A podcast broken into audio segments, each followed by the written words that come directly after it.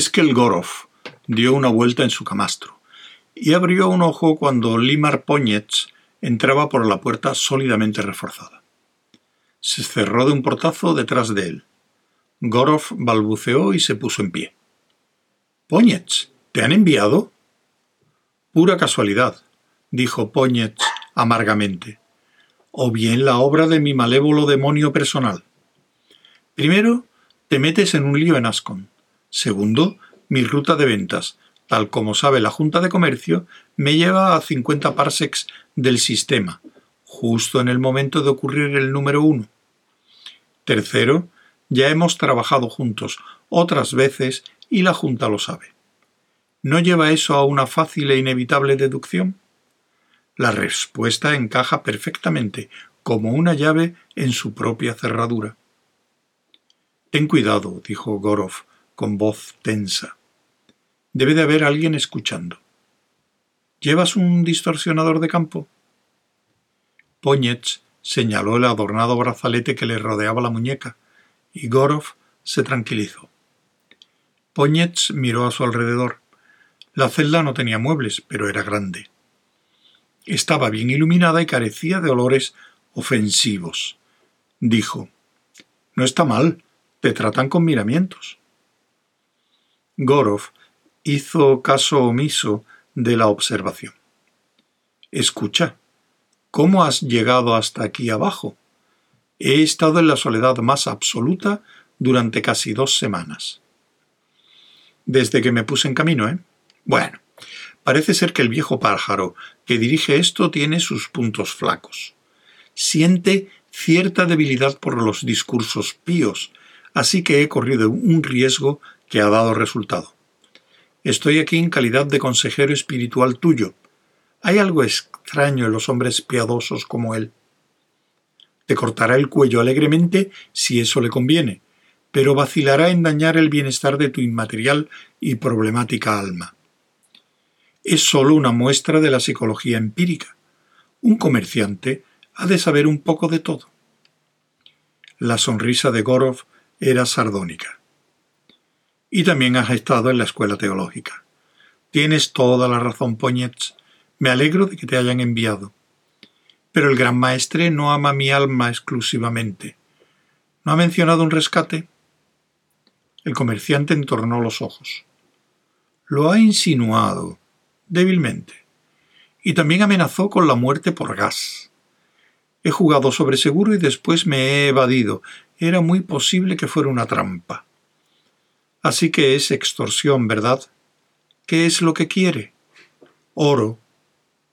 Oro. Poñets frunció el ceño. ¿En metal en sí? ¿Para qué? Es su medio de intercambio. ¿De verdad? ¿Y dónde puedo yo conseguir oro? En cualquier sitio. Escúchame, es importante. No me pasará nada mientras el gran maestre tenga el olor de oro en su nariz. Prométeselo tanto como quiera. Después vuelve a la fundación si es necesario para buscarlo.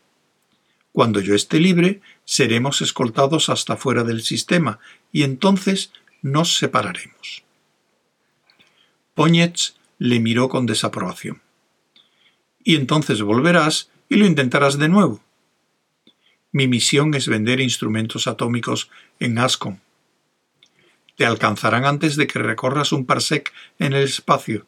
Supongo que ya lo sabes.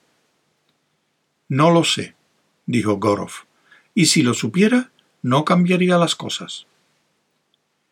La segunda vez te matarán. Gorov se encogió de hombros. Poñets dijo serenamente: Si he de volver a negociar con el gran maestre, quiero saber toda la historia. Hasta ahora he trabajado a ciegas. En realidad, los escasos comentarios suaves que he hecho han enfurecido a su excelencia. Es bastante sencillo, dijo Gorov. La única forma en que podemos aumentar la seguridad de la Fundación aquí en la periferia es formar un imperio comercial controlado por la religión. Aún somos demasiado débiles para forzar el control político. Es lo único que podemos hacer para retener a los cuatro reinos. Poñetz asentía.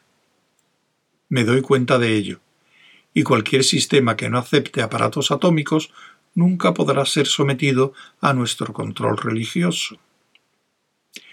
Y por lo tanto, podría convertirse en un foco para la independencia y la hostilidad.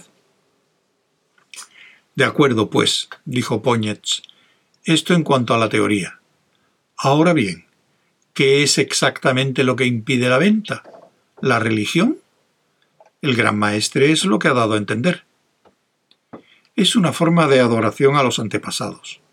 Sus tradiciones hablan de un pasado nefasto del que fueron salvados por los simples y virtuosos héroes de las generaciones pretéritas.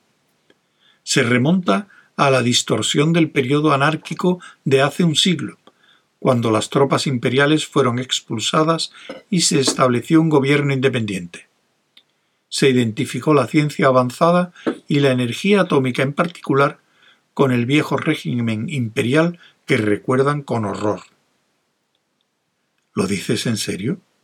Pero tienen unas pequeñas naves muy bonitas que me localizaron hábilmente cuando estaba a dos parsecs de distancia. Eso me huele a energía atómica. Gorov se encogió de hombros. Esas naves son restos del imperio, sin duda.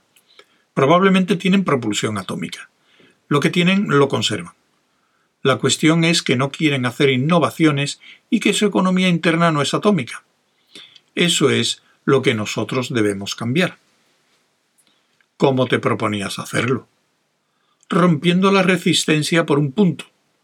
Para decirlo simplemente, si lograra vender un cortaplumas con una hoja provista de campo de fuerza a un noble, a él le interesaría que se aprobara la ley que le permitiera usarlo. Dicho tan burdamente parece una tontería, pero psicológicamente es perfecto realizar ventas estratégicas en puntos estratégicos sería crear una facción proatómica en la corte. ¿Y te han enviado a ti para este propósito, mientras que yo solo estoy aquí para entregar tu rescate y marcharme, en tanto que tú sigues intentándolo?